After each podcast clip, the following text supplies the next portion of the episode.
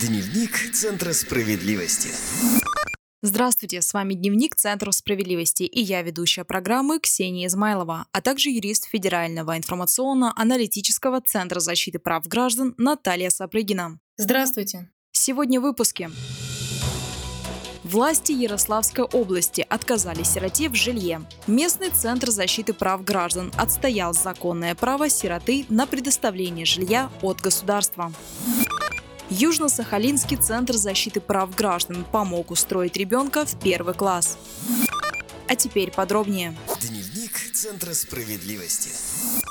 Власти Ярославской области незаконно отказали сироте в жилье, обвинив в намеренном ухудшении жилищных условий. Центр защиты прав граждан помог опекуну девочки добиться положительного решения суда. Департамент образования Ярославской области отказался ставить на учет в качестве нуждающейся в улучшении жилищных условий 15-летнюю сироту из Ярославля, которая проживает в приемной семье. Чиновники заявили, что родственники девочки намеренно ухудшили жилищные условия, чтобы государство выдало ей жилье по достижении 18 лет. Разбираться в ситуации пришлось местным правозащитникам. Подробнее расскажет Наталья. Дело в том, что девочка прописана в квартире, которую по договору социального найма занимает ее родная бабушка в городе Пашихоне. Квартира маленькая, всего 33 квадратных метра. На бабушку и внучку приходилось по 16,5 квадратных метра жилплощади. В 2015 году бабушка прописала в квартиру свою дочь, тетю девочки. То есть на каждого жильца осталось меньше 12 квадратных метров. Учетная норма жилой площади для Пашихони. А значит, у сироты появились основания для получения жилья от государства. Однако местные власти отказались включить девочку в список детей-сирот, которые подлежат обеспечению жильем. Чиновникам показалось, что жилищные условия несовершеннолетней ухудшили умышленно, чтобы претендовать на жилье от государства. На самом же деле вины девочки или опекуна в этом нет. Опекун не давала разрешения на прописку. Кроме того, она просила администрацию Пашихонского района уведомлять ее, если в квартиру, где прописана девочка, вселят еще кого-то. Но этого не произошло.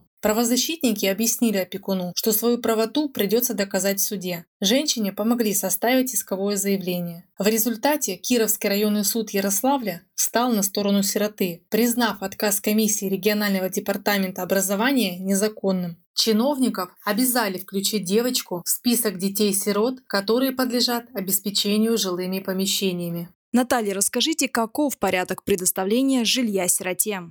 Главное условие предоставления квартиры от государства – у сироты не должно быть жилья ни в собственности, ни в соцнайме. Исключение, если органы власти признали, что проживание в таком жилье невозможно. Например, квартира не соответствует санитарным требованиям, либо, как произошло в Ярославской области, на каждого проживающего приходится квадратных метров меньше социальной нормы. Квартиру сирота сможет получить только после достижения совершеннолетия. Можно и раньше, если он признан судом дееспособным до достижения 18 лет. Подать заявление нужно до 23 лет. Но есть и отсрочки дающие основания для выдачи квартиры позже совершеннолетия. Если на момент достижения 18 лет ребенок-сирота учится в ВУЗе или СУЗе, проходит службу в армии или отбывает наказание в воспитательной колонии, то ключи от квартиры он получит после окончания учебы, службы или отбытия наказания, даже если к этому моменту ему будет больше 23 лет. Важно знать, если после окончания учебы, службы или отбытия наказания сироте больше 23 лет,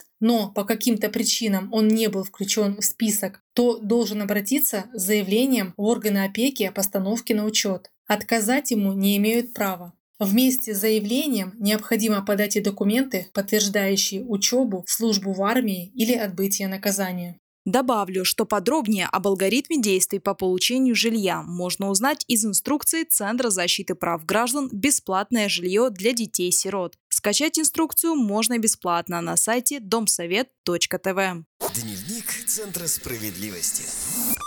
Южно-Сахалинский центр защиты прав граждан помог устроить ребенка в первый класс. Дочь Евгении Липовой по каким-то необъяснимым причинам не попала в списки первоклассников в ближайшей школе. В ситуацию пришлось вмешаться Центру защиты прав граждан и Справедливоросам. Подробнее через несколько секунд.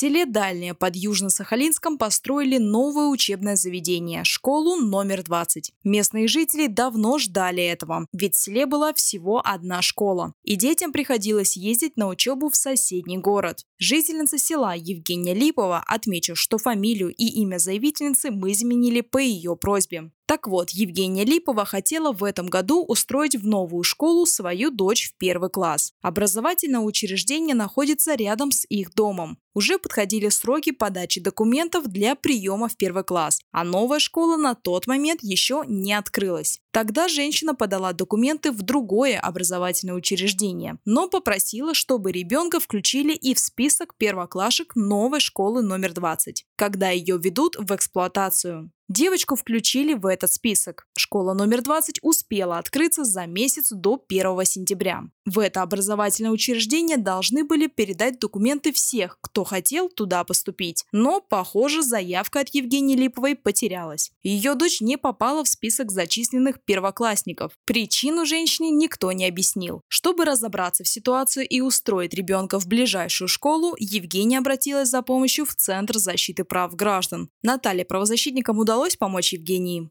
Да, конечно. Правозащитники подключили к решению проблемы лидера сахалинских справедливоросов, депутата Южно-Сахалинской городской думы Александра Анистратова. Направили обращение в Департамент образования и администрации города Южно-Сахалинска с просьбой разобраться. После этого девочку сразу же зачислили в первый класс в школу номер 20. Я бы еще хотела напомнить для наших радиослушателей общие правила о порядке приема детей в школы. Согласно закону об образовании в Российской Федерации, а также приказу Министерства образования и науки России от 22 января 2014 года номер 32, родители вправе отдать ребенка в ближайшую школу, расположенную по месту прописки, либо в любую другую. Важно знать, с 1 февраля по 30 июня документы о приеме в школу подают на детей, проживающих на закрепленной за школой территории.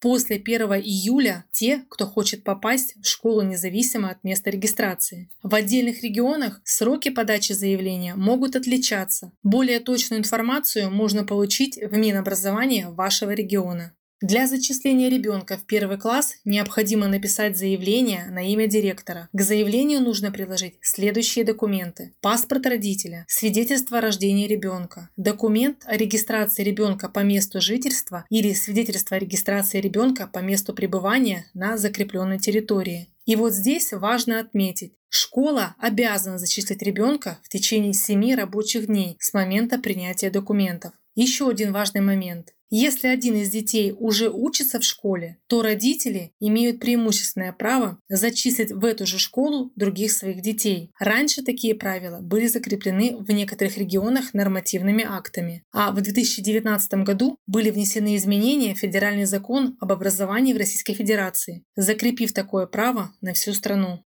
Спасибо, Наталья. Я напоминаю, с нами была юрист Федерального информационно-аналитического центра защиты прав граждан Наталья Сапрыгина. Всего доброго! Напомню, сегодня приемные центров защиты прав граждан работают удаленно в 73 регионах России. По всем вопросам можно обращаться по телефону 8 800 755 5577. Горячая линия работает с 9 утра до 6 часов вечера по московскому времени. Слушать новые выпуски нашей программы, а также узнать массу другой полезной информации можно в эфире Справедливого радио. Следите за нашими выпусками в прямом эфире на сайте домсовет.тв. Находите подкасты «Справедливого радио» в социальных сетях или скачайте одноименное мобильное приложение на свой смартфон из официального магазина приложений. А у меня на этом все. С вами была Ксения Измайлова. Вы слушали программу «Дневник Центров справедливости». До скорой встречи. Дневник Центра справедливости.